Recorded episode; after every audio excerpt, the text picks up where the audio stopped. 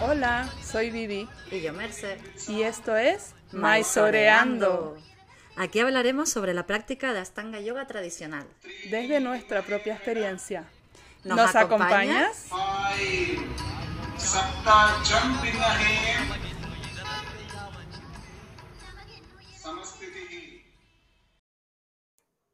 Bueno, pues aquí estamos de nuevo, otro sábado, y traemos otra entrevista muy prometedora. ¡Feliz Navidad! ¡Feliz Navidad, es verdad! que será 24 de diciembre, Nochebuena, un día súper especial para compartir con la familia. Esperemos que lo disfruten mucho y que les acompañe un poquito este podcast también. Sí, Y- les traemos un, como regalo les traemos una entrevista muy especial, como todas son muy especiales, ¿no? La verdad es que sí, yo nunca pensé mm, que este podcast, no sé, me fuera como a dar tanto, la verdad. O sea, estoy flipando, me está, me está encantando. Sí, sí, sí. Además, como son entrevistas que ha hecho Vivi, que ahora nos va a contar, eh, es como que yo también estoy siendo un poco espectadora, ¿no? Y o oyente. Y la verdad es que, no sé, súper bonito, unas experiencias muy inspiradoras y unas mujeronas, ¿no? Que hemos entrevistado todas. Sí. Bueno, entonces, Vivi, cuéntanos Sí. quién es nuestra siguiente entrevistada.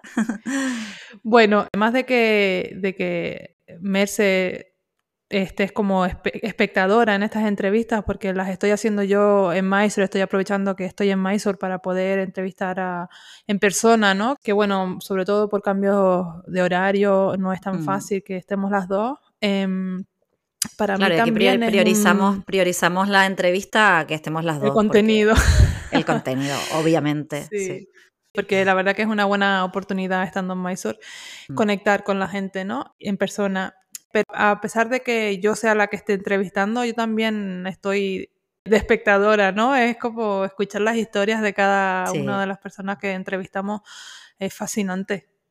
Y siempre que se yo- aprende yo- cosas nuevas y se conecta. Mm. Sí, es que yo creo que lo hacemos precisamente por eso, ¿no? Porque como a las Claro. dos nos gusta conocer eso y nos, nos hemos sentido inspiradas. Tú está claro que has entrevistado a estas personas, has elegido a estas personas porque a ti te inspiran, con lo cual al final sí, estamos todas en lo mismo, ¿no? Sí. Nuestra próxima invitada es Ana Hollis. Em, yo la conocí en Mysore en mi primer viaje en 2017. De casualidad estaba en una cafetería y empezamos a charlar. Y bueno, y luego nos hemos vuelto a encontrar, me parece que fue en el año justo después de la pandemia, este año en enero cuando estuve y, y fue, fue, la verdad que fue súper bonito volver a encontrarnos y, y, y nos, y recordarnos, ¿no? Porque han pasado muchos años y, y las dos nos acordábamos. Y bueno, de hecho vivíamos en la misma casa eh, en, en Ujú. enero. Y bueno, eh, Ana es una inspiración mm, para mí para Mm. muchos de los que vienen aquí la conocen. Eh, eh, yo creo que no le importa que diga su edad. Ella tiene, tiene 61 años, empezó a practicar Ashtanga pues por ahí por el 2000 y poco, 2002 o 2003 Ujú. me parece. Ella cuenta, ¿no? Como para ella ir envejeciendo con la práctica la rejuvenece. Que mucha gente dice, ay, estoy muy mayor ya para empezar a practicar Ashtanga o yoga, o, ¿no? Mm. Bueno, sobre todo Ashtanga, ¿no? Que es como más demandante. Y ella demuestra que se puede envejecer con la práctica y avanzar en la práctica, ¿no? Que no es que porque vayas haciéndote mayor, tu cuerpo deje de ser capaz de hacer. Más bien al contrario, cada año está mejor. 100%. Y eso es, Mm. es increíble de ver. Y además dice que ella viene a Mysore y se empapa de la energía de la juventud y simplemente es, es una más. Y lo siente como que es una más. Y eso se nota. Es que además la, si, si Sí. la ves, nunca vas a pensar que tiene la edad que tiene. Es que para mí tiene la Totalmente. misma edad que, cuando empezó a practicar Ashtanga. Sí, sí, es que yo, Sí. yo cuando escuché la entrevista me pareció que iba a ser aparente, una apariencia diferente y cuando la vi en el Instagram dije, wow, pero nunca habría, ¿sabes? No sé, como que la vi súper joven, súper... Y so- es que Sí. eso es una energía que se transmite, ¿no? Y la verdad que la, la historia yo creo que a la gente le va, le va a gustar mucho mm, porque tampoco ha tenido una, una historia fácil, la verdad, ¿no? Como que le han pasado cosas fuertes y, y la verdad que es admirable, ¿no? La, el arrojo, ¿no? La, la, la capacidad de, de, estar ahí, de encontrar como refugio en la práctica, no sé, me parece muy bonita su historia. Sí, así que bueno, ahora les dejamos maizoreando con Vivi y Ana. Bueno, bienvenida Ana a Maizoreando. Maizoreando, ok. Eh, bueno, Maizoreando porque hablamos sobre nuestra experiencia con la práctica de Mysore, que es la ashtanga tradicional, ¿no? Sí. Y bueno, ¿y nosotras porque estamos en Mysore? Sí. Eh, bueno, para empezar, nos gustaría saber cómo fueron tus inicios en el Ashtanga Yoga, cómo empezaste con esta práctica. Eh, empecé hace muchísimos años, estaba en, viví seis años en Nueva York, hice un poquito de yoga ahí, pero no sabía que había muchas yogas, yo nada más había escuchado yoga, y cuando regresé a México a vivir otros cinco años, em, encontré unas clases que no me gustaron entonces, pues no, dije a mí la yoga no me gusta. Pero de repente una amiga que, que había hecho eh, eh, deportes conmigo antes, antes de yo irme a vivir a Nueva York, me decía, ven a mis clases de yoga. Y yo, pues es que ya las probé, pero no me gustan, pero me daba pena con ella. Y un día me lastimé la espalda porque yo corría y levantaba pesas, hacía físico-culturismo. Y, y entonces dije, bueno, me voy a meter esas clases que se ven fáciles. yo los veía muy pacíficos y me metí a la clase y estuvo impresionante, todo me costó trabajo y yo, yo decía, pero yo, según yo, estaba fuerte, pero me encantó, me encantó, eh, me hizo, yo me tenía que concentrar mucho y, y eso, eso fue lo que me atrajo más. En esas épocas tenía, este, eh, me diagnosticaron neuralgia del trigémino y cada vez que me dolía, o sea, son como alrededor de los dientes y de la mandíbula, me, me ponía muy nerviosa. Entonces también me afectó el sistema nervioso. Pero cuando estaba en las clases yo decía, no me daba tiempo de pensar en nada y, y algo descubría que me, que me, gustaba mucho. Y como no sabía que era Ashtanga Yoga, cuando me metí a otra clase de yoga, yo decía, esta no me gusta, ¿será que la maestra no es la misma? O yo, yo pensaba que era la maestra y luego, pues poco a poco me fui enterando con el tiempo, empecé con dos clases a la semana, tres clases, cuatro clases. Y todos mis amigos en el gimnasio me decían, tú no vas a ser de esas locas que dejan todo por yoga, ¿verdad? no, ¿cómo creen?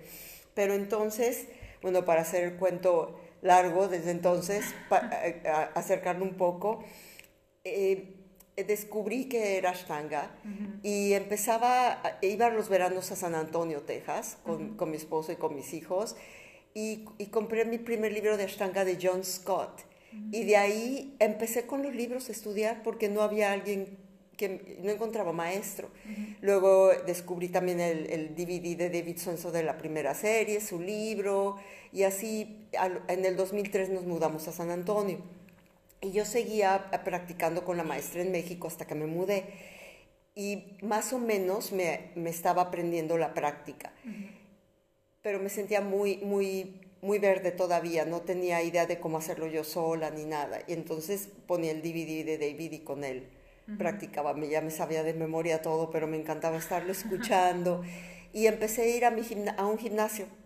Y de ahí eh, daban clases de yoga, que era Power Yoga y pues decidí que me gustaran porque era lo único que había, pero en realidad no, no me llenaban porque yo entraba a la clase y salía más vacía de como entraba.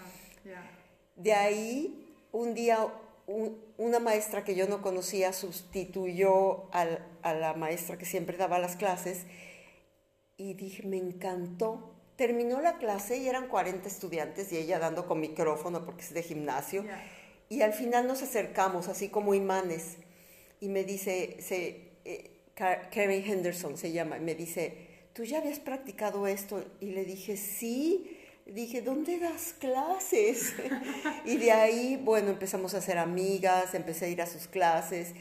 Y Karen fue muy importante para mí en, en, en esta trayectoria porque con el tiempo me, me dejó su lugar me dijo, tú, yo me tengo que mudar a Houston y tú, tú vas a dar mis clases. Entonces, siempre digo, mi boca dijo que sí y después dije, oh my God, y si se me olvida hablar inglés. Entonces, em, todo este tiempo anterior a que yo empezara a dar clases, ella me introdujo a los, a los maestros. Eh, conocí a Andrew Epler, que es un maestro sensacional, vive en Oklahoma. Eh, conocí a Doc Swenson y después a David, que son hermanos. Y después conocí a, mi maestro, que fue fundamental siempre por 10 años, Tim Miller. y, y, de ahí pues, me empecé a sentir más preparada para poder dar clases. Y empecé en el gimnasio, pero como a los tres años, tres, cuatro años, eh, mi esposo, que ya falleció, me decía, Ana, tú tienes que abrir tu propio espacio. Tienes que encontrar un lugar donde, como dicen en inglés, to hang your hat. Porque me decía, me sentía desesperada, que no había nadie que hiciera ashtanga, todo el día me quejaba. me quejaba en San Antonio que no había ashtangis. Y un día, pues así pasó que, que, abrimos el, el, Shala en el 2008. Pero más o menos fueron varios años, de lo que te estoy contando, varios años en lo que yo formé mi práctica. Cuando me pidieron en el gimnasio que empezara a dar clases fue como el 2004. Y en ese momento, como me dijeron eh, para las clases de Ashtanga, en ese momento fue cuando decidí, yo tengo que aprender esto bien si voy a dar las clases. Y tiene que ser mi única práctica eh, fue como una decisión más intelectual, pero después ya se volvió más eh, como no emocional, como dices, devotional, ajá, sí. encarnada. Con el tiempo, bueno, obviamente y ahora pues muchísimo más. Pero así, así empecé a practicar, a lo mejor empecé muy pronto a dar clases, pero se me presentó. Yo no tenía ni idea, nunca en mi vida iba a ser maestra de nada. Yo antes de todo esto hacía publicidad y marketing. Ah. Entonces, pero siempre me he dedicado al deporte. y eso fue lo que me llamó muchísimo de, de Ashtanga, que me forzaba mucho a concentrarme, me ayudaba a la mente, a todo lo, también lo emocional y, y, y, tan dinámica la práctica que es. Y obviamente, pues sin saberlo, pues es, la maestra te, constantemente te decía, inhala y exhala, y, y no sabes que ahí está la magia, ¿no? Pero eso era lo que me gustaba. O sea que la Ashtanga prácticamente te encontró a ti. Sí. Y la enseñanza te encontró a ti. No sí, exactamente. pues ya quiero enseñar, sino alguien te pidió, no, no. quiero que enseñes. Sí, quiero que... Y, y anterior a eso ya tenía como mis amigas en el gimnasio que íbamos eh, eh, terminando la clase, me, ay, ¿me puedes enseñar? Y me puedes enseñar. Y empezó, empecé antes de eso con un grupo de latinas. Entonces, me, en, la casa de una de ellas, y me decían, bueno, las clases en español se las empecé a dar en español, pero cuando me pidieron que fuera a dar al gimnasio, les dije, ¿puedo practicar en inglés con ustedes? Y entonces, pues ya, así me ayudaron.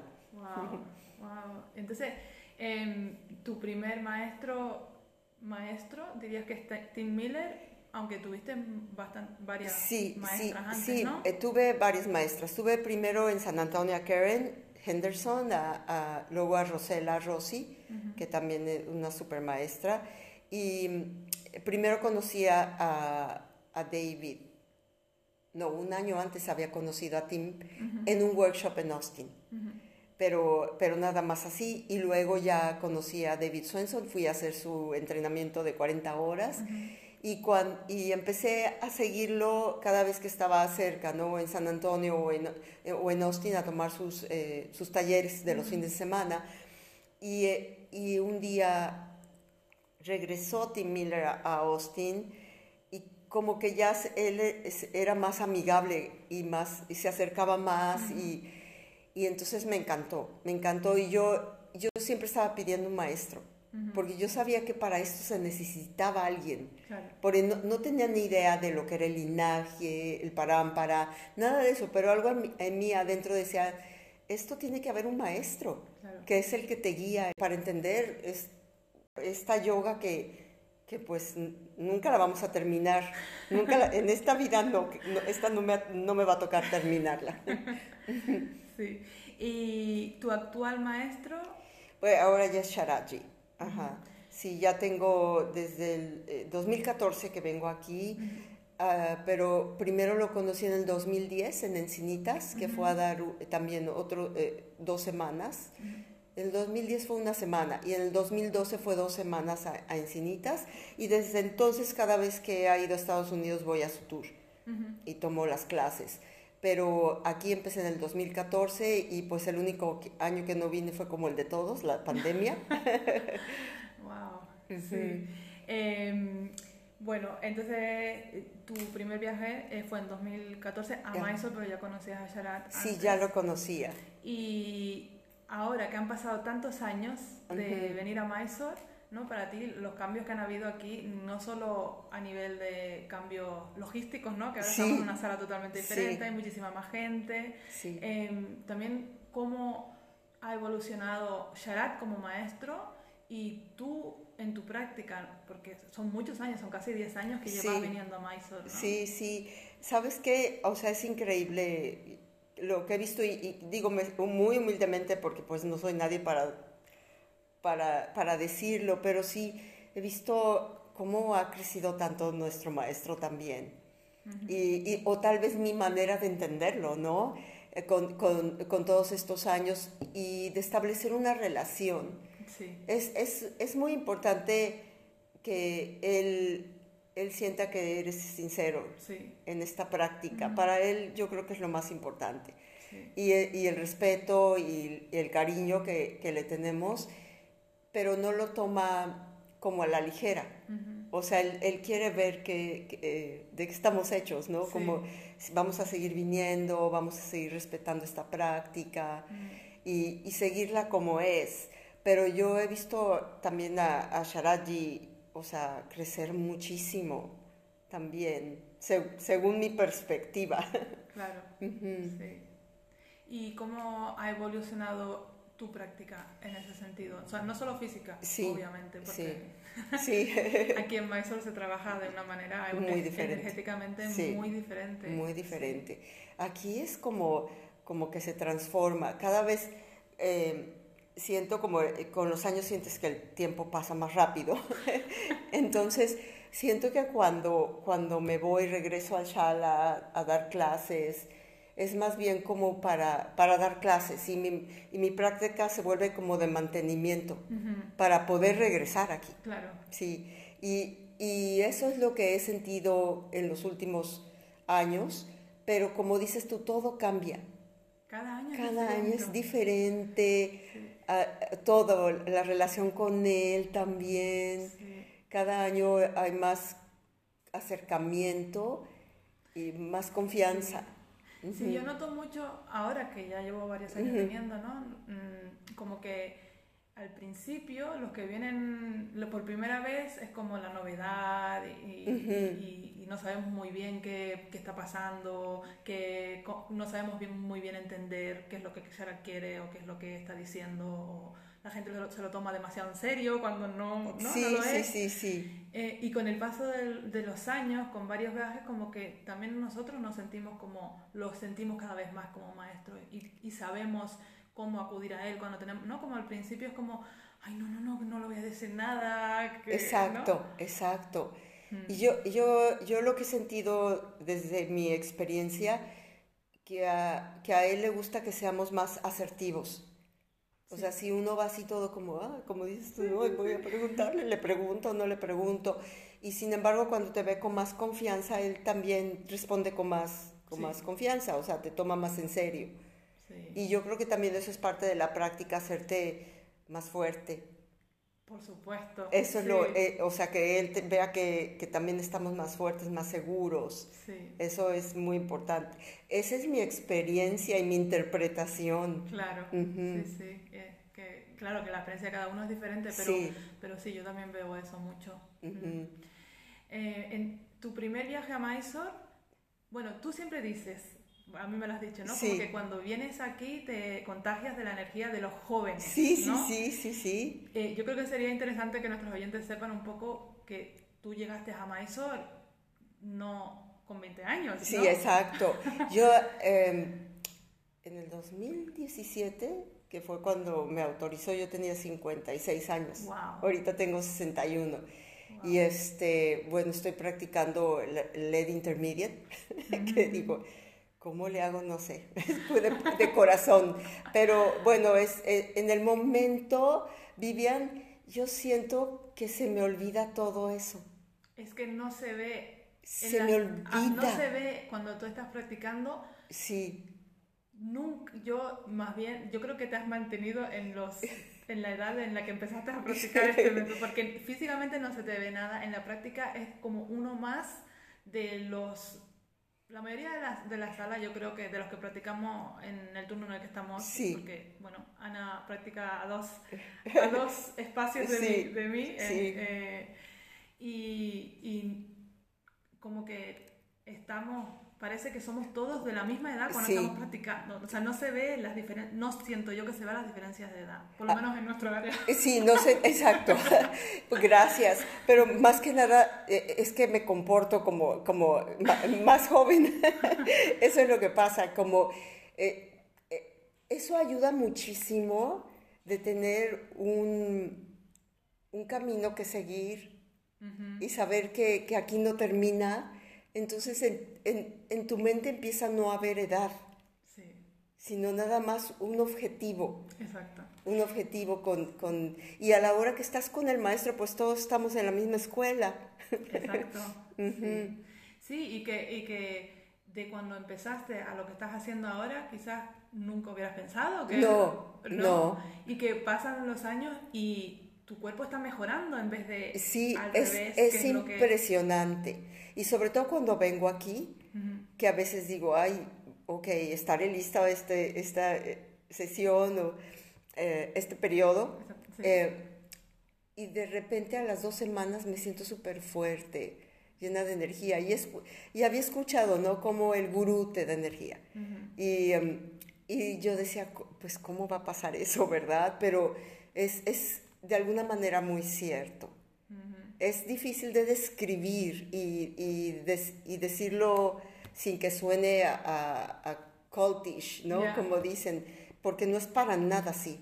Ya, Aquí con, con, con Sharaji no es para nada así. sí. Es, es un maestro de yoga, es muy centrado, es un padre de familia y este, a eso se- esto es lo que él hace de su vida. Sí. Ujú. Sí, em, yo, yo creo que, porque se le critica mucho ¿no? Ujú. a, a, a Sharat o al- a la comunidad que venimos a practicar con Sharat, se nos critica, pero creo que la mayoría de la gente que lo critica es la gente que no lo ha experimentado, ¿no? Hay gente que lo ha experimentado y quizás también lo critique, pero sobre todo es la gente que no lo ha experimentado y yo siempre digo, vete y prueba, porque Sharat mueve a tanta gente por algo y esta práctica mueve a tanta gente por algo. O te encanta o no, o, ¿O la no? odias. Sí, ¿no? es, es verdad. Y, y sobre eso que dices tú es muy, muy importante, que tengan su propia experiencia. Y también siento que muchas veces vienen una vez nada más. Hay, Sí. hay que venir más para poder tener eh, la información completa. Sí, Y es, es, em, es lo que te va también como dando más firmeza en la práctica. Y como dices, tanta gente que lo está haciendo, ¿no? Yo tengo un- una sobrina, de- entre mis, mis hermanas y yo tenemos 10 hijos. y mis hijos cuando eran más chicos también lo practicaban y se saben la primera serie. Y ahorita no lo hacen, pero tengo una sobrina que tiene 26 años. Y ya lleva dos años practicando conmigo y ya se muere de ganas de venir, ¿no? Lindo. Y, pero es una niña que desde chiquita siempre ha, ha sido muy estudiosa, muy dedicada en todo lo que hace, muy inteligente. Y me decía, oye Ana, porque no me dice tía, me dice, oye Ana, me invitaron mis amigas a hacer otra yoga, pero no, ¿eh? No me gustó para nada, no. O, sea, desde un principio Sí. se dio cuenta. Lo- es, es muy enfocada, que esto era lo de ella. Es, eh, se acaba de graduar de Ingeniería de Energía Sustentable. Ajá. Y probablemente pues ya el- la próxima temporada venga contigo. venga conmigo, sí, es- que me haría muy feliz. Pero a lo que me refiero es que se- la, la única cosa es, suena muy chistoso que lo repitamos tanto, ¿no? El único que no practica Ashtanga Yoga es el que no quiere, ¿no? Pero es, es, como, es una práctica para todos y, y que cada vez se vuelve más accesible, cada vez hay más maestros, más, más shalas y, y, más adaptabilidad al método, sí. Que es con las puertas más abiertas. Sí. Y yo creo que es también como, como el, lo que quiere Sharap. Sí. Es lo que él busca y que él también es muy compasivo y esa es una parte de él que, que tal vez mucha gente no cree que la tenga, es demasiado compasivo.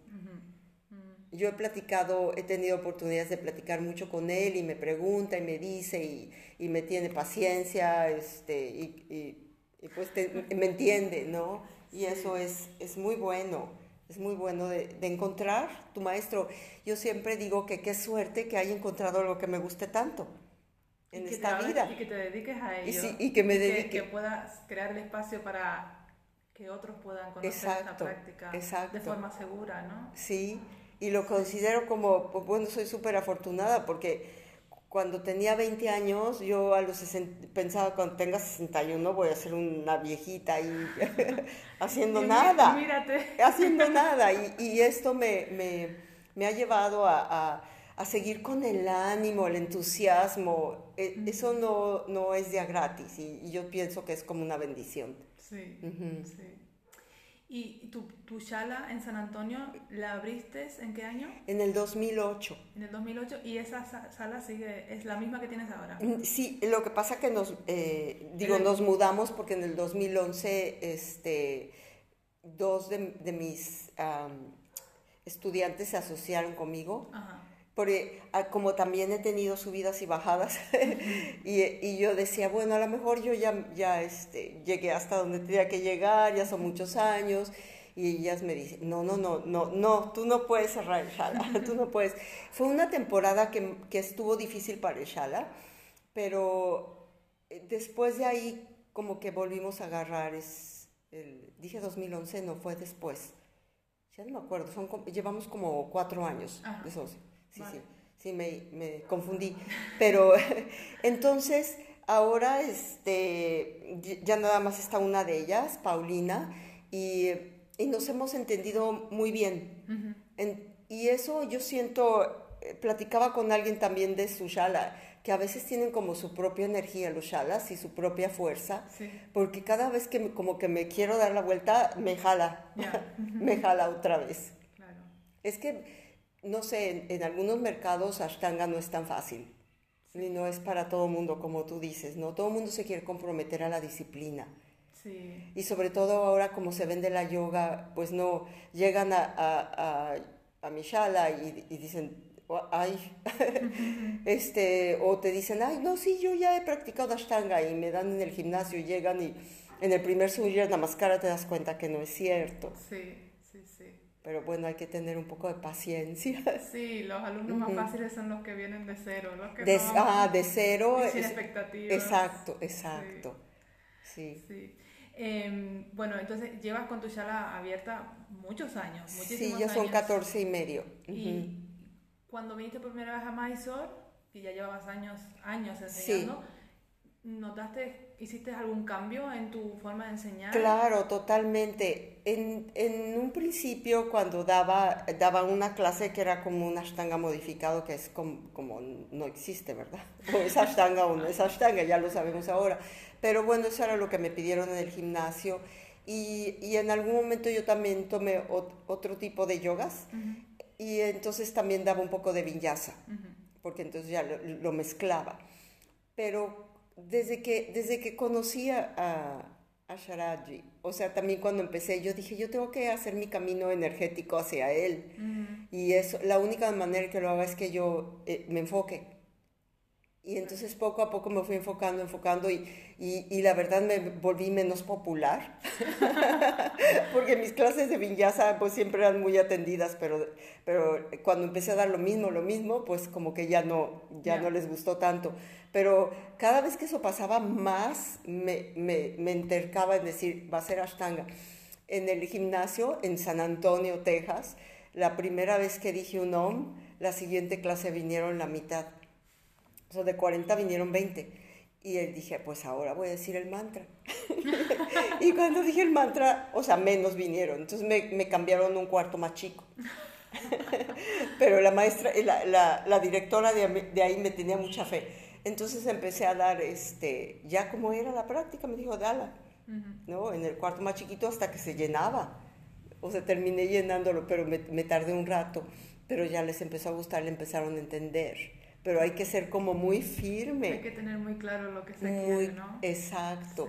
Y de ahí pues ya después fue que eh, se abrió el estudio. O sea que tu dedicación y tu devoción por la tradición de esta práctica te hizo confiar en que esto va a funcionar y, terminó funcionando. Sí, terminó, como dices tú, tienes que confiar. Yo decía, si no lo confío yo, menos ellos. Sí. O sea, tengo que demostrar que, es, que esto es en lo que yo confío, esto es lo que practico diario.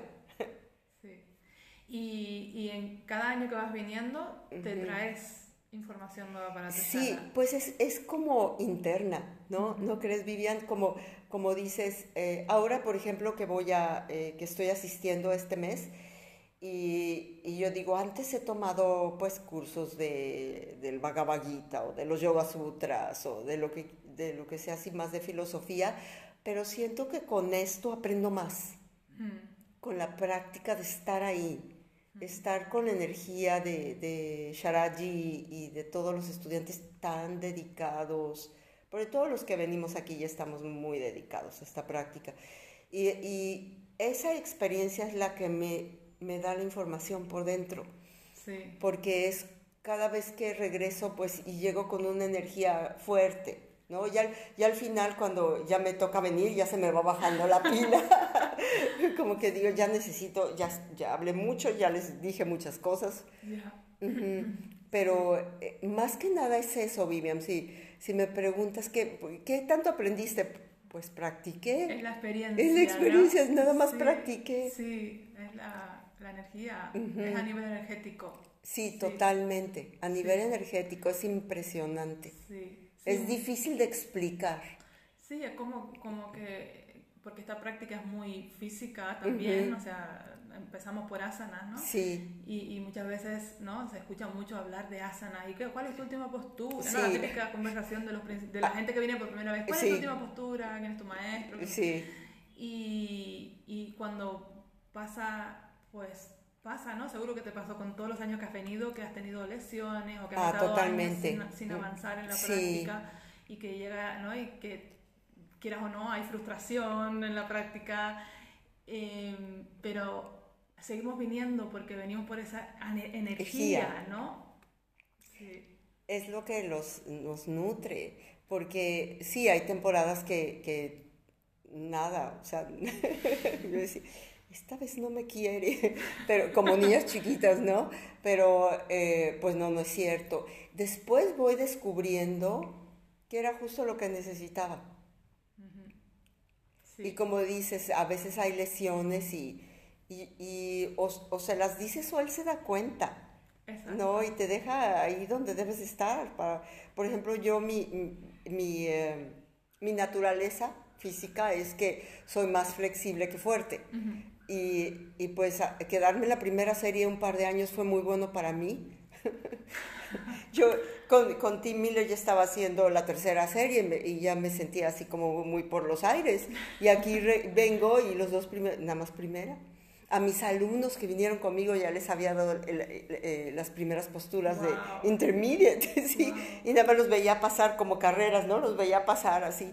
Y, y entonces pues me tuve que, que, no pensar, dije, no voy a pensar en eso y, y, y, me he tardado el tiempo que yo creo que era necesario.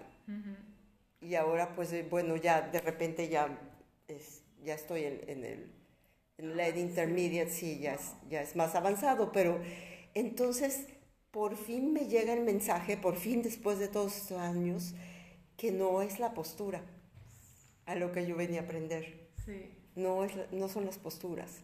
Sí, sí, wow, eso es un aprendizaje súper intenso. A mí me, me, pasó, bueno, me pasa, ¿no? Yo llevo, pues llevaba, este es mi cuarto viaje con Charat, sí. quinto viaje a Mysore, y, y con Charat el primer año, Marchasana D y luego Puyapidasana, ¿no? Sí. Y yo entendía por qué, y bien, todo bien, ¿no? El segundo año primera serie completa, no me levantaba de los dropbacks, entendía por qué. Sí. Segundo año, el tercer año igual, y, eh, pero me había levantado los dropaques en casa, Ajá. pero me, me terminé lesionando la espalda durante la pandemia y, y volví a Mysore, ¿no? El año, Sí. Cuando nos vimos. Este año, en este febrero, año, sí. Y, y no, no me podía levantar la dropa porque tenía dolor de espalda. Y yo pensé, bueno, ya llevo dos años haciendo primera serie y ya me Sí. dará payasana, ¿no? Sí, aunque sea, no dices. No, No. no, pero me autorizó. Ajá. Que fue como, bueno, ve mi dedicación, ¿no? Por me costó supuesto. asimilarlo, pero bueno. Y luego ahora llegué y estuve un mes haciendo primera serie, me levanté los dropas el primer día que llegué, que no estaba pasando en casa. Wow. Fue increíble, fue como, Sí, wow. Y, wow. sí, sí, y digo, bueno, pues ya toca payasa, ¿no? Y todo Sí. el mundo, ¿no? Ya te toca payasa, ya te la va a dar, ya te la va a dar. Y nada. Sí. Pasa un mes y nada. Además, todo el mundo se entera de tus historias, ¿no? Aquí es de lo que hablamos.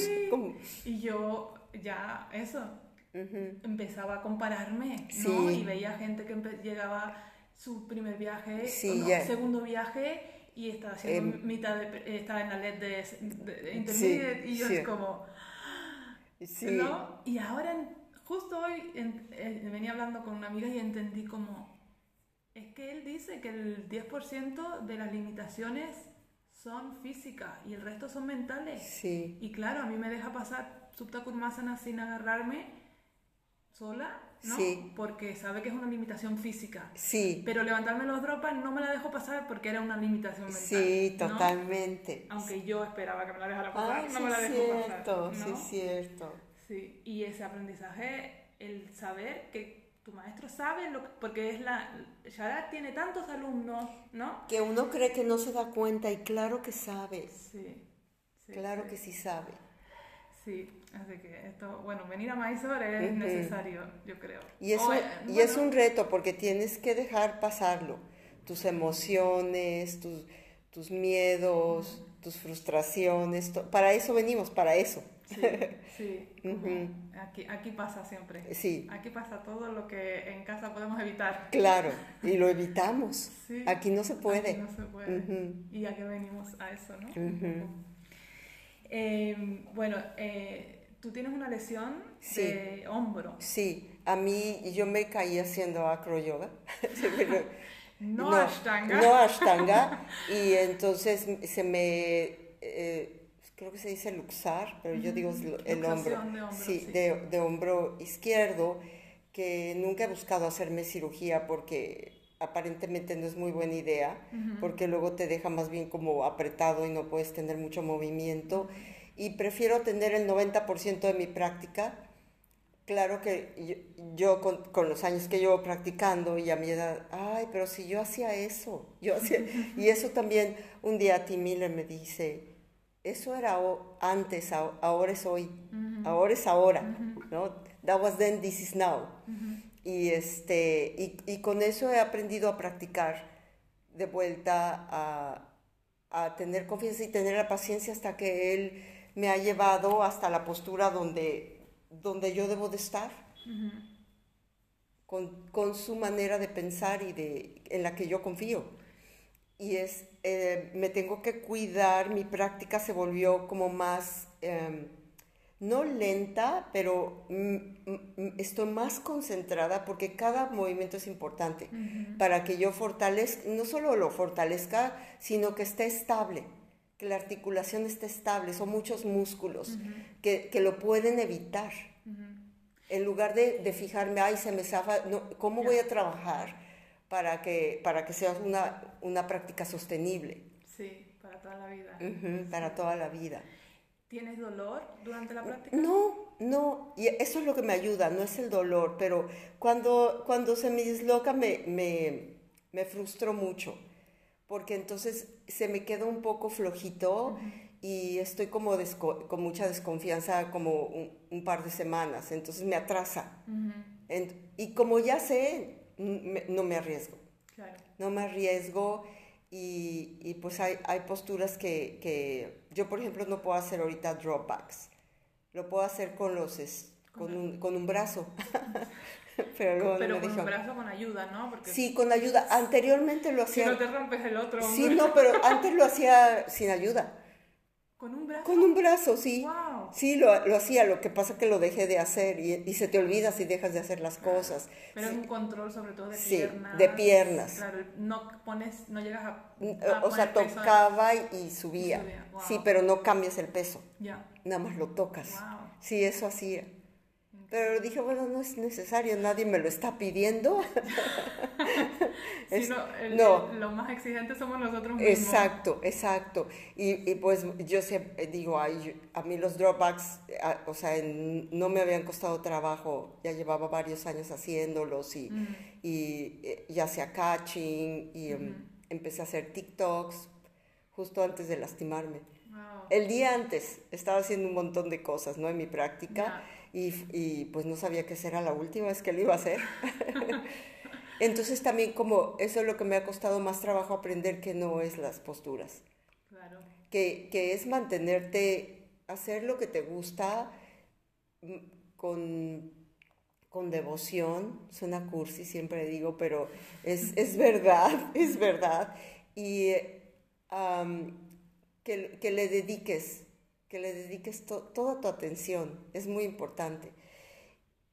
A veces suena egoísta porque dejamos de, de- de hacer otras cosas. Por ejemplo, ahora estamos aquí en diciembre y, y pues toda mi familia está en otros lados y van a festejar Navidad sin mí. Pero yo pienso que es muy importante que estemos bien nosotros también para la familia. Sí, Es muy importante. sí.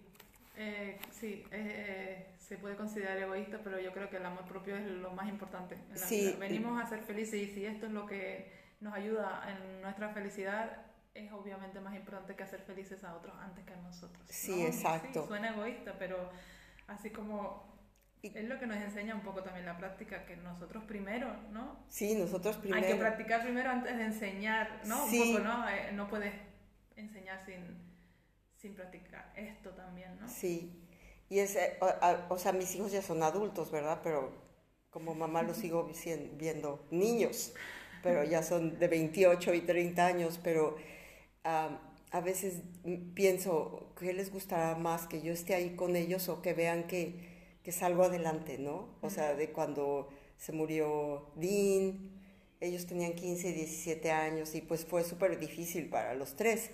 Y ha sido difícil vol- volver a integrarnos, pero tengo una familia increíble. Tengo tres hermanas y mi mamá, mi papá falleció también, pero ya muchos, muchos sobrinos y sobrinas y, y somos bastante cercanos. Aunque mi tengo una hermana que vive en Suiza y sus dos hijas están allá y los demás están en México, en la Ciudad de México, pero sí buscamos estar cerca mucho. Entonces, y también con mis hijos y, y mis cuñados. Entonces, todo eso ayuda muchísimo. Sí. Y, y pues sí, seguimos siendo una familia, pero ahora pues diferente, ¿no? y, y, yo siento que soy, tengo mu- mucha suerte de haber encontrado algo en mi vida que me guste tanto. A veces la, la gente pasa por este viaje y, y no lo encontró. Sí. Sí. Y nosotros tenemos esa suerte. Sí. Y el desafío más grande que tú has tenido en tu práctica, Ha sido mi, mi este, tener es- este problema con el hombro. ¿hace So- cuánto pasó? Tres días antes de que muriera mi esposo. O sea, ayer cumplió 13 años. O sea, fue su aniversario. Sí. Y entonces eso, eso muchos años, pero de repente es como hace un- mucho tiempo y de repente es como si hubiera sido ayer. No sé, la gente que ha pasado por estas cosas, o sea, te puede, te puede decir esa experiencia, ¿no? Pero eh, a veces como que saca flor de piel todo otra vez y, y otras veces es, ay no, ya pasó mucho tiempo y estoy, estoy en otra relación ahora y muy contenta, pero siempre está eh, eso en, en ti, adentro de ti. Sí. Pero sí, sí, eso más que nada, porque so- es como el ego, ¿no? También, y, y que y, y antes era muy competitiva, siempre me han gustado los deportes, y yo decía, ¿cómo no puedo hacer lo que siempre hacía? Y, ha sido mi enseñanza. Además, yo conocí a Sharaji después de que me lastimé. O sea, si lo hubiera conocido yo, ay, yo un día le dije, tú, me hubiera gustado conocerte antes de lastimarme. Don't say that, me don't say that. Pero ese es puro ego, ¿no? Como decir, para que vieran lo que hacía. y no tiene nada que ver eso. Pero ya es como increíble lo que estamos haciendo y sobre todo lo que estás haciendo con, con las cosas que han pasado, con los años de experiencia que tienes, ¿no? Como mucha gente, muchos maestros senior van diciendo que cada vez hacen menos. ¿No? Sí, no. Y aquí estás tú cada vez haciendo más, con lesión, Exacto. Con experiencias muy duras en la vida y demostrando que esta creencia, porque para mí me parece que tú demuestras mucho eso de que la creencia de que me estoy haciendo mayor, cada vez puedo hacer menos, tú estás demostrando todo lo contrario. Pero es que no me he dado permiso de hacer eso, o sea, hay que aprovechar hasta cuando, hasta cuando se pueda. Hoy hablaba por teléfono con mi mamá porque le hablo temprano los domingos porque México es en la noche, el sábado. Y este, mi mamá tiene 83 años. Y ella, bueno, a los 80 todavía hacía kickboxing, es que también tengo esa enseñanza, ¿verdad? Muy activos mis papás, pero me decía en, en, su manera de verlo y que me gustó mucho, me dice, sí, uno va envejeciendo, pero es poco a poco. Me dice, poco. Eh, yo creo que también lo heredé de ella, ¿no? Tiene, se, se va a comer el martes con sus amigos que son de mi edad, que los conoció del gimnasio. Entonces, entonces yo creo que eso es como un poco también que lo he vivido con ella, ¿no? Me he dado cuenta cómo es y, y, y la limitación está en tu mente. Claro que luego me doy cuenta que, no, como decimos en español, no son los tres mosqueteros, sino 20 años después. y claro que sí, pero, pero es, una, es una actitud. Sí. Es una actitud. Sí, sí. Cierto. Em, ¿Cuáles son las cualidades eh, que necesita un buen maestro? de Ashtanga Yoga? yo la principal que esta sea tu práctica, que te guste, que le tengas disciplina, devoción, todo lo que decía Sharaji, las Ds, ¿no? Determination, discipline, um, ¿qué son? Y ahorita se me olvidaron las cuatro. Devotion, dedication. Y eh, entonces, eso es, yo creo que eso es lo principal. Mm. Después, por ejemplo, a mí después de que me pasó todo lo que me pasó en el 2009, obviamente empecé a entender más a la gente que tenía lesiones o que tenía limitaciones o que estaba pasando por un momento difícil. Tengo alumnos que han estado con nosotros toda la vida y la vida ha pasado. O sea, que les ha dado cáncer, que han perdido a la esposa, que, y, y, pues seguimos practicando, es una familia. Y yo creo que eso es lo importante, que le tengas eh, eh, amor a la práctica y eso se transmite. Ya las cualidades de, o sea, si tienes mejor manera de decir así se pone el pie y, rota el hombro, de, todas esas cosas las he aprendido también, ¿no? la mecánica, pero al final de cuentas es practicar. Y la única manera de inspirarlos es que te vean a, que tú también practicas. Sí, sí. Es lo que se me ocurre ahorita de contestarte. Sí, totalmente. A mí me, me encanta el saber que ella era practica antes de enseñar, ¿no? Da como esa sensación de, de, wow.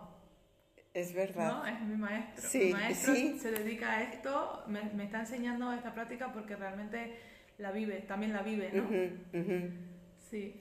Es que si no, yo por ejemplo pienso, desde que empecé a enseñar, yo decía, yo no puedo llegar sin haber practicado, ¿qué les voy a dar? como que es de diario. Sí. La, tu experiencia de diario es la que transmites. Y después, bueno, con el tiempo pues también vas aprendiendo mejor manera de transmitirlo, obviamente. Y de, de, entender más los cuerpos, de ser también más asertivo en cómo dar las instrucciones, porque pues te pasa de todo también como maestro. Supongo que tendrás gente que lleva mucho, como dices, muchos años practicando y luego también mucha gente que empieza de cero contigo. Sí, sí, sí. ¿Qué consejo le das a la gente que quiere empezar o cuando está empezando y busca? Generalmente yo les digo, quédense un mes y después, o sea, digan, esto nunca me gustó, Ana, muchas gracias, nos vemos en el café. no hay manera de, decirlo muy rápido. Le tienes que dar oportunidad a esta práctica. Yo la verdad desde un principio lo sentí y, por eso me siento afortunada, porque desde un principio lo sentí. Me acuerdo que entraba a, la clase y, decía, ¿no? Eh, coming here, step to the right or step... Y yo sentía como de vu, ¿no? ese movimiento de, y que sientes la energía y la respiración y te mueves. Yo decía, esto ya lo he vivido. Mm. Como que lo sentía que ya era algo que yo tenía que seguir. Y, y, eso es lo que quiero que, que, la gente sienta, por lo menos que se dé la oportunidad. Y si ya descubre que no es para ellos, pues tampoco es a fuerzas. pero, pero no hay manera muy rápido. Esto no se aprende rápido. No cuando yo, o sea, cada vez nos damos más cuenta, ¿no? De 200 horas de teacher training y así, y, y nos llaman a Shala. Ay, voy a terminar mis 200 horas de teacher training, este, quisiera que, eh, ir para ver si me dan oportunidad de dar clase. Y se me queda viendo Paulina. Digo, no, pues vamos a tener que escribir algo juntas como respuesta, ¿no? A los emails que llegan así.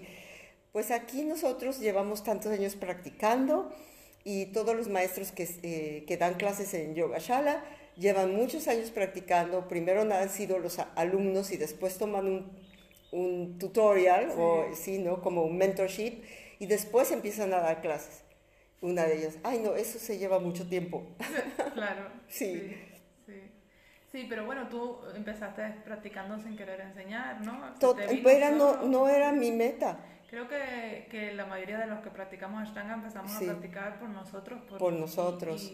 Y, luego, después de años, aparecen las ganas o las oportunidades. Las oportunidades. Y, y, como que yo me acuerdo, eh, Andrew Epler, este maestro que, que me gusta mucho, ya no practico con él, pero, pero también aprendí, aprendí bastante. Pero me decía porque en los momentos que yo me sentí insegura, ¿cómo voy a dar clases? No, no sé. Y me decía, Ana, ya, ya no es tu decisión, es una obligación. Ah, tú, eh, tú ya empezaste este camino, tienes facilidad, es lo que te gusta, ahora lo tienes que compartir. Y te lo están pidiendo. Y te lo están pidiendo. Exacto. Buscándolo. ya llegué con mi título de 200 hours. sí. No, la verdad yo no tenía nada de, planes de dar. Desde un principio me di cuenta que esto era muy grande. Y yo decía, no, eso, se, eso requiere de otras cosas para ser un maestro de muchísimo, de muchos años, de muchos estudios. Sí. No termina nunca. No termina nunca. Y bueno, y eso de ser maestro, pues a veces les digo, bueno, nada más lo estoy compartiendo. estoy compartiendo lo que me gusta. ¿Y cuál ha sido el aprendizaje más grande de esta práctica? Porque obvio que va cambiando, ¿no? Más que aprendizaje, yo siento que el regalo más grande que a, que a mí me ha sacado de los momentos más difíciles, tener una disciplina. Porque así como, bueno, pues me tengo que levantar cuando no quieres y, y me tengo que lavar los dientes y bañar y, y, bueno, voy a poner mi tapete y voy a hacer unos saludos al sol. Esa, esa disciplina es, ha sido el regalo más grande, tenerla tan aterrizada, tan, tan fuerte, fue, fue una salvación. Sí. Tener la herramienta para cuando la necesitas. Sí, exacto, es toda una herramienta. Sí toda una herramienta. Sí, qué bueno. y bueno, yo creo que está bastante claro, pero quizás sea bueno que, eh, que lo expresemos. Eh, ¿Qué es lo que te hace seguir practicando? Después de tantos años, son muchísimos años de práctica. Yo siento que todavía me falta mucho. es en mi, en mi cabeza, todavía me falta mucho.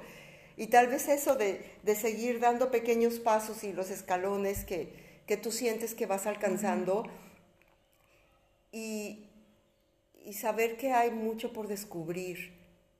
Eso es lo que me motiva, Vivian, que, obviamente sé que me falta muchísimo. Y cuando practicabas con Tim Miller, eh, ¿hacías hasta tercera serie? Sí, llegué a hacer, eh, o sea, yo no tenía problemas con la intermediate y, fue después de que me lastimé que ya empecé a tener dificultades. Y cuando ahora, por ejemplo, con que claro, muchas veces pasa que aquí en Mysore hacemos menos de lo que hacemos con, en nuestra sala, con nuestro maestro o en la práctica diaria en casa, ¿no? Tú, cuando vuelves a casa, porque ahora Sharat es tu maestro principal, no tienes maestro en casa. No. Haces autopráctica y vienes con Sharat cada vez que puedes. Sí, y tengo, tengo maestros que invito o que luego voy con ellos, como eh, Tim Feldman y Kino McGregor, ahora Taylor Hunt estuvo también. y, y, con ellos practico un poquito más. Sí, sí, practico un poco más. Sobre todo es como para, para tener ahí las posturas eh, preparadas, preparadas totalmente, porque si lo dejas de practicar, sí se se, se, debilitan.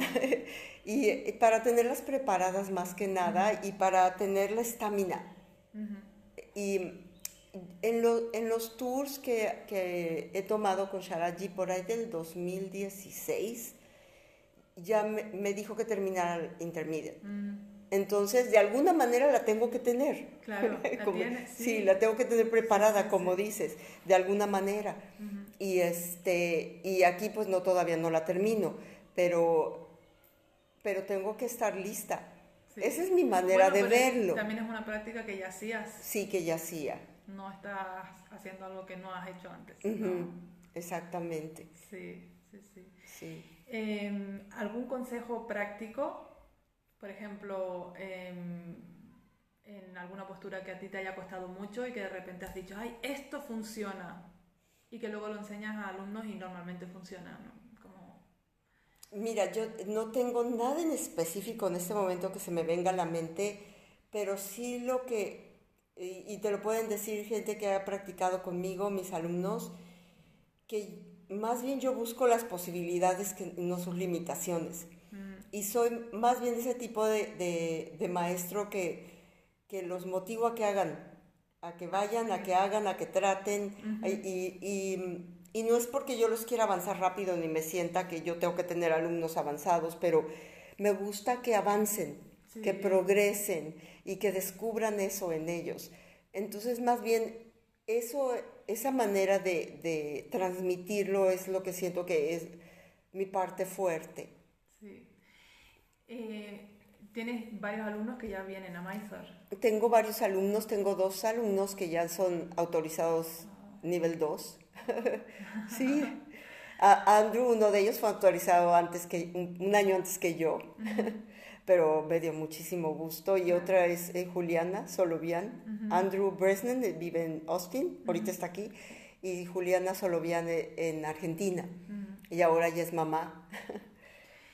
Nos preguntaban hace, hace poco, cuando vienes por primera vez a Mysore, si es mejor venir solo, si es venir acompañado, ¿no? Y sí, bueno, yo creo que todos vinimos, yo vine sola, casi todos hemos venido solos y somos una comunidad que enseguida nos ayudamos entre enseguida. nosotros, aunque no nos conozcamos de nada. Exacto, y, y, yo creo que eso también hace que conozcas más gente. Venir solo. Sí. Y esa es la parte también que me mantiene con una mente joven, porque hay muchísima energía y de todo el mundo. Es impresionante esta comunidad. Tenemos familia eh, en todo, Tengo invitaciones para ir por todo el mundo. es muy bonito esta comunidad que se crea. Sí, sí, Venimos, yo creo que venimos, aparte de a por el maestro, venimos a por la comunidad. Totalmente. ¿Tienes esa comunidad en... no, yo siento que tengo más vida social aquí. o sea, ya en mi estoy toda la mañana ahí, o sea, practico a las 4 aquí practico 3.40, estoy en el Shala, pues practicamos. O sea, yo me levanto a las 2 porque necesito como una buena hora para levantarme. Y allá me levanto como 3.20, practico en la casa y luego me baño y luego voy al Shala, pero desayuno. Y es, es esa es como mi rutina, pero luego doy más horas hasta las 10 de la mañana, pero luego ya me quedo en el Shala. y, y siempre tengo cosas que ver con Paulina ¿no? De, de toda la mercadotecnia, o planes, o estructuras, sí, sí, muchas cosas. Eh, la verdad, ella tiene, es muy creativa, tiene mucha imaginación y siempre está como dando, dando, dando, y ahora vamos a hacer esto, a ver. Y entonces, pues ahí lo vamos creando juntas, el programa. ¿no? Los próximos meses y así, siempre hay cosas que hacer. Sí. Y, este, y ya llego a tu casa, como decimos en, en México, como a las 3, 4 me baño otra vez. ¿Cuántas veces nos bañamos los hashtags? Este, y como, y luego ya, es, ya descanso. No es que haga muchas cosas. En la mañana me gusta llegar eh, al shal antes de que llegue nadie, lo tengo oscuro, Mm, y, y me pongo a ir a una clase que tomo de Bhagavad Gita con una maestra Ajá. de acá de India, y, y, ahí me- y eso como que también me prepara, Qué bueno. por lo menos para hacer ma- estar, portarme mejor con los alumnos. Como decimos, ser más buena onda. Sí. Eh, ¿Enseñas de lunes a viernes? De lunes a viernes Mysore y los sábados LED. Le- Ajá. Y, y después de la LED lo- los alumnos se van juntos. Sí, eh, eh, ah, mira, el sí, sí. Y después de la LED, bueno, luego también este, pues como plática, hacemos chanting también, todo lo que he aprendido acá. Y a veces hacemos un wellness day. Entonces también tenemos una nutrióloga que cocina delicioso y, y a veces hacemos todo el día, se quedan. Y, te- y Wow. tenemos otra maestra que ella es como de Hatha y Ayurveda. Y al final ella hace como una meditación con los bowls. Y em, eso es lo último que hemos como integrado, como cada tres meses, porque eh, la primera vez que lo hicimos nos decían, ¿cuándo lo vuelven a hacer? Para, pues para tener comunidad. Sí. Hace muchos años yo tenía un grupo de kirtan, pero después se desintegró y no, y no lo puedo volver a formar porque yo no toco nada, no tengo este, talentos musicales, pero eso también creaba una comunidad muy linda, Sí. porque a mí me, me encantaba e- ese grupo, Sí. pero pues después ya no, no lo he podido volver a encontrar, ¿no? a los músicos, a la gente que se dedica a eso. Bueno, pero estás creando el espacio para que la gente pueda Sí. tener comunidad. Creo Sí. que eso es muy importante en la práctica de Ashtanga porque al ser casi siempre clases Mysore, ¿no? Cada uno termina su, a, su, a, a su hora y Sí, se van y se van, sí. Y, y, y luego, pues eso, al tener una clase los, vier- los sábados, Los guiada, sábados. que todos terminan al mismo tiempo. Sí, pues, sí, todo el mundo se queda practicando Sí. y luego, o sea, de repente alguien dice, ay, el próximo sábado pueden venir a mi casa y hacer... Claro. Sí, sí, ya es mu- mucha familia, Sí. es muy lindo. Uno de los motivos por los que nosotros creamos este podcast es porque, porque un poco para poder crear esa comunidad de hispanohablantes, que no, no, no hay mucha información sobre Ashtanga Yoga en español. En español. Sí, y hay muchísima gente que aquí en Mysore creo que, no sé si son imaginaciones mías, pero me parece que la mayoría de la gente que está viniendo son hispanohablantes. Sí, Venimos de no. tantos países diferentes, Sí, pero sí, hispanohablantes es muy grande la comunidad, ¿no? sí. Y, y no somos tan conocidos los hispanohablantes en el mundo de la Ashtanga, ¿no? Nada. Y, y hay gente, pues eso, como tú, que llevas 20 años practicando Sí, o más sí. y vienes a Mysore desde hace casi 10 años. Tienes mucho que contar y mucho que compartir y mucho que enseñar, ¿no? Y lo bueno que en San Antonio, este, para que te dé consuelo, que en, en mi casi hablamos español. Sí. Casi tenemos, eh, hay clases que de repente volteo y digo, la voy a dar en español, aquí todo el mundo habla, hasta el- el- los alumnos americanos que hay lo entienden, Sí. ¿no? Y les digo, les- se los voy a dar en español porque así yo también practico. Sí, bueno, nuestra entrevista anterior, que fue a. Carola, de, es de Argentina, Sí, pero vive en sí. Berlín, también nos contaba que su shalá se habla casi todo en español. porque ¿De incluso veras? los- sí, la mayoría son Qué interesante. Mira, estamos también promoviendo el idioma. Pues sí. Pero es, eh, en, allá me, me- me- se me hace muy increíble. Mm. Y aparte de la lesión de, de hombro, ¿tienes algunas lesio- otras lesiones o, o has tenido otras lesiones? Sí, me, me he lesio- lesionado las rodillas también, que tuve que tener terapia, ir a, a los doctores y tuve un doctor ortopedista que me pusieron un gel en San Antonio y luego, luego mi doctor, que es quiropráctico, estaba poniendo las inyecciones de células madres y PRP, no sé cómo se dice en español ese.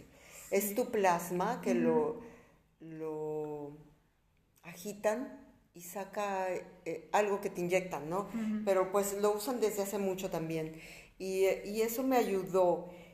pero realmente fue, fue volver a hacer la práctica. es, es interesantísimo que eso suceda porque la práctica sigue sanándote y que tengas como, como la paciencia y que puedas con esa frustración de a veces no tener toda la movilidad a la que estabas acostumbrado, pero de repente un día sucede que ahí está, otra vez, te sorprende. Ah, obviamente la espalda baja, como todo mundo. He tenido también, a veces me he lastimado, pero le tengo un poquito de paciencia y más o menos ya sé cómo acomodarme otra vez y, se me, y se me pasa. Esas lesiones me han pasado asistiendo a mis alumnos, no, en mi práctica. Ajá. Wow. Sí, porque se dice mucho que la estanga lesiona, ¿no? Que es como una práctica muy circense y que solo para gente joven que está demostrando que no. no, o sea, hay, hay gente más grande que yo practicando y que tiene unas prácticas increíbles. Mm. pero la práctica no es la que nos lesiona, somos nosotros, ¿no? Es como, nos los han explicado muchas veces alguien como David Suenzo, dice, es una herramienta. ¿Y tú para qué vas a utilizar una herramienta? ¿Para lastimarte o para, para ayudarte? ¿no? Eso es lo importante. Nosotros somos los que nos lastimamos. Sí, me, me, antes me ofendía, pero yo bueno, digo, bueno, cada quien piensa lo, lo que quiere pensar, pero sí cuando sienten que no pueden, yo siento que gana el ego. Y ahí te lesionas. Sí, ahí te lesionas y también dices, ya no quiero, ya no quiero hacer eso. Sí. Como yo en mis clases de harmonium que estoy tomando aquí, no, ya no quiero. Y la maestra me dice, a ver, espera tantito. No, sí puedes, sí puedes.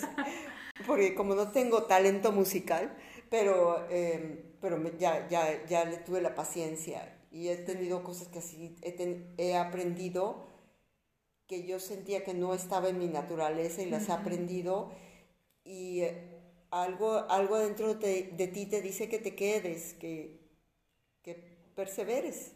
Sí, y, aunque también pasa mucho, ¿no? Que los alumnos se van, la ah, mayoría terminan volviendo. Sí, sí, sí, cómo no, sí, cómo no. Sí se van, sobre todo después, cuando lo de la pandemia perdimos a muchísimos alumnos. Eso nos costó trabajo.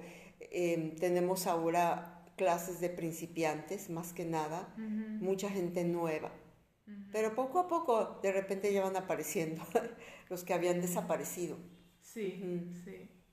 Eh, ¿Durante la pandemia diste clases online? O? Di clases online, lo tuve, me tuve que adaptar, o sea, como todo el mundo no tenía ni idea al principio. Sí. y me ponía nerviosa, o sea, si estaba lloviendo en San Antonio, entonces perdías la conexión y sí. Eh, era bueno, pero luego ya, le, ya, ya eh, encontré cómo hacerle, le tuve la confianza y, y ya me siento bastante segura. después cuando ya empecé a dar las clases presenciales otra vez, pues la gente ya regresó y solamente cuando tengo, prendo la, la en línea, el Zoom, cuando eh, tengo a mi hermana y a mi sobrina que, que me siguen, que están en México, o a veces mis alumnos cuando viajan también se pueden conectar. Ah, y entonces eso les gusta mucho. Sí. O a veces que tienen que quedarse en su casa por algo y entonces se conectan en, en el Zoom. Sí. Sí, yo creo que durante la pandemia fue muy importante el poder tener una charla online, ¿no? Sí. Porque hay gente... Yo durante la pandemia, yo pensé, a ver cómo hago, ¿no? Porque siempre pensé que yo la práctica autopráctica me iba a costar mucho. Descubrí que no, obvio que, que no, que mi disciplina es más grande de lo que yo creía. Exacto, exacto. Porque es mucho más fácil y es muy conveniente ir a la sala. Es buenísimo, súper recomendable, ¿no? Todos lo queremos hacer. Pero cuando eso no está... Ahí estaba la práctica. Sí. Ahí estaba. Sí. Em, tú, tus eh, médicos deben estar fascinados con, con la eh, pues, flexibilidad de tu, sí, no, y la fuerza de tu cuerpo. Pues sí, la verdad siempre me dicen, y como en Estados Unidos para todo te quieren mandar por la edad, mm. ya te tienes que sacar estos estudios, ya te tienes que sacar los otros, y, y bueno, pues un día le pregunté al ginecólogo, este, pues todo el mundo toma como hormonas, reemplazo de hormonas. Y me dice, ¿tú cómo te sientes? Pues no, yo me siento bien. pues entonces no las necesitas. qué, buen, médico. Sí, la verdad, la verdad me gustó mucho su respuesta. Y es que realmente, Vivian, yo creo que no pienso. Mm. No sé si sea bueno o malo, pero no pienso. Lo que queremos con la práctica es calmar las fluctuaciones sí, de la exacto, exacto. Digo, hay veces que me canso, digo, ay, ya, ya, este, ya siento los años, ¿no? Pero cuando vengo aquí me tengo que quitar ese esos pensamientos, porque si no, ¿qué, ¿qué, estoy haciendo aquí? No, venir desde tan lejos y, llegar con esa mentalidad no se puede. Sí. Y ese es lo primerito que me, que me tengo que quitar de la mente. Sí. Así que el Ashtanga Yoga es rejuvenecedor. Totalmente. A nivel mental y físico. Sí. Totalmente. Te da pues buena actitud, pero, hay que darle su tiempo. No, no muchas veces es luego, luego, y no siempre estamos en el high, ¿no? sintiéndonos a, todo lo, a todo dar, como dice mi hijo. Pero, pero hay que darle su tiempo, su, su, paciencia, su cariño, hay que, hay que dárselo. Sí, a la práctica y a uno mismo. A la práctica, sobre todo uno mismo. Y, y pues tenemos una ventaja enorme de tener un maestro como el que tenemos. Sí. No, no es tan fácil estos días. Cierto. Tan, tan verdadero. Sí. Bueno, hablando de maestros verdaderos, Ana, ¿dónde te podemos encontrar? Ah, bueno, está Yogashala San Antonio, es yogashalasa.com, ahí es, es, el website del, del Shala. Tengo, eh, también es el Instagram del Shala, pero tengo mi Instagram donde estoy un poco lenta, pero sí me encuentran y, recibo mensajes ahí también. Ana Hollis, Mysore Yoga, es mi Instagram. Ana con una N, siempre digo, porque en español es con una N. Bueno, pondremos la información en, en, sí. en, la información del episodio. Sí. Para contactarte, si alguien quiere venir si alguien está por San Antonio y quiere venir a practicar Ashtanga Yoga contigo, eh, ¿recomiendas que te contacten primero? Sí, sí, por favor, se los, eh, se los encargo mucho. La gente local no puede venir nada más como una vez, pero los que están de viaje tienen práctica, tienen maestro con todo gusto, pero sí me gusta saber un poco, saber antes. Sí. Que van a venir. Ajá, exacto, estar preparado. Ajá. Qué bueno. Bueno, cualquier persona que, que, viaje a San Antonio, por, favor. vayan a visitar a Ana. Sí, San Antonio también tiene sus encantos. Sí, pero es una comunidad muy linda. Estamos muy, muy bien ubicados en, en San Antonio. No se pierdan la oportunidad de conocer a Ana, que es un amor. Gracias. ya hace muchos años que coincidimos en, en Mysore y siempre, siempre es muy lindo reencontrarnos aquí. Totalmente. Igualmente Muchísimas lo mismo. gracias por, por, compartir tu experiencia y tu historia con nosotros y con todos los oyentes que nos escuchan de toda de, de todo el mundo tenemos oyentes. Qué bueno, eh, qué bueno Vivian, qué lindo que estés haciendo esto. Sí, sí, em, sí es para pues, compartir esto que tanto nos, nos, apasiona, ¿no? Y, y, que también nos hace, pues queremos que les haga bien, ¿no? Para eso has abierto una charla y... Totalmente. Sí, entonces, muchísimas gracias. Gracias a ti. Pues hasta aquí la entrevista con Ana, súper inspiradora. Em, nada, ya la próxima semana vamos a seguir con un episodio especial de recapitulación del año, de nuestras prácticas, nuestras vivencias, nuestra experiencia, que lo queremos compartir con todos ustedes. La verdad que estamos súper ilusionadas con esto que hemos creado, este podcast, que es una de las cosas muy buenas que, nos han pasado este año. Y, bueno, y ahí les vamos a contar todo lo que, lo que nos ha pasado y lo que, lo que nos ha inspirado a nosotras. Y bueno, igual les inspira a ustedes también y también ustedes luego nos podrán contar a través de Instagram qué tal les, les ha ido el año en sus prácticas y en sus vidas. Total, sí, tenemos que volver a abrir a lo mejor la cajita de, ¿no? de esa de Instagram para interactuar y, y, bueno, que nos compartan también ustedes que esto no sea solo una cosa nuestra, ¿no? Sino de todos. Y, y nada, y esperamos que, que esta Nochebuena pues la disfruten mucho. Hasta la semana que viene. Hasta la próxima. Muchas gracias por escucharnos. Este es tu podcast semanal de Ashtanga Yoga. La próxima semana seguimos maizoreando.